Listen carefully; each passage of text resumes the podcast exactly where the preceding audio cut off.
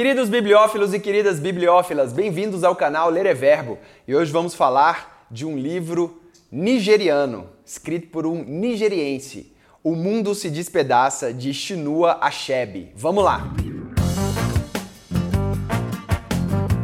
Chinua Achebe nasceu em Orjidi, Nigéria, em 1930. Um dos mais respeitados escritores africanos da atualidade, é romancista, poeta e ensaísta. Ele escreveu mais de 30 livros e infelizmente ele já faleceu, acho que foi 2018, se não me engano. E esse é o seu livro de maior sucesso, O Mundo se Despedaça. E aí você procura na internet sobre o que é esse livro. E aí falam assim que é o encontro de uma tribo africana com um homem branco. É, mas eu não acho que seja isso não.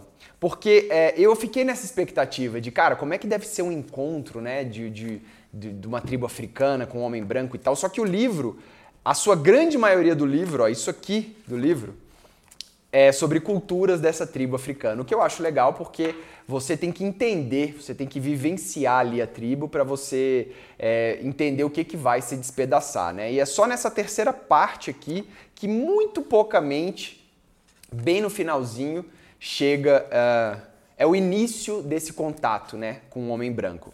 Mas é muito interessante. Esse livro, cara, é, é, ele me fez chorar assim, umas duas vezes, porque a gente acompanha a história de Okonkwo, que é um guerreiro de uma cidade chamada Umuofia.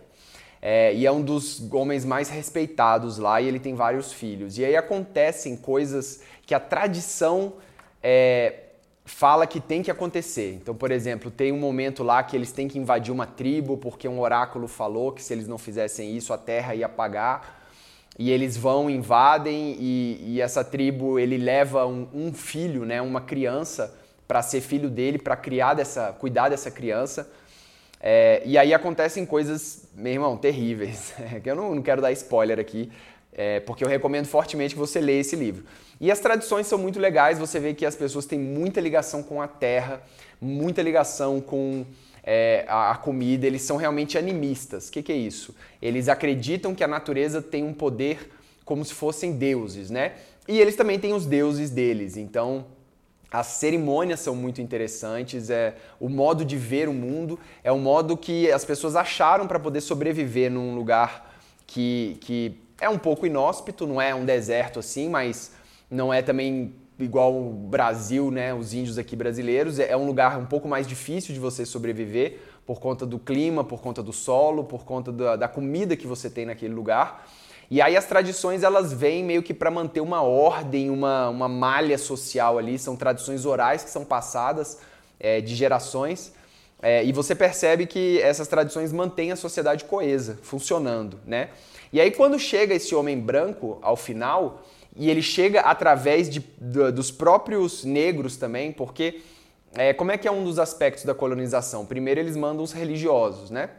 E aí os religiosos começam a fazer igreja e as igrejas começam a negar completamente todos os outros deuses. E aí as pessoas começam a ficar em dúvida: pô, será que é verdade o que esse cara está falando? Será que é isso mesmo?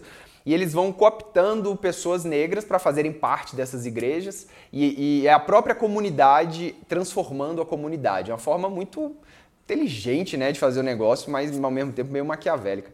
É, então, ao final, o que, que acontece? Você percebe que esse encontro nada mais é do que uma substituição de valores, símbolos e religião por outros valores, símbolos e religião. Então, eles falam que existe uma grande rainha no mundo, que ela fica na Inglaterra, e, e todo mundo deve obediência a ela. E eles falam que existe um só Deus, é, diferente dos vários deuses que, que as pessoas cultuam ali, e uma só igreja.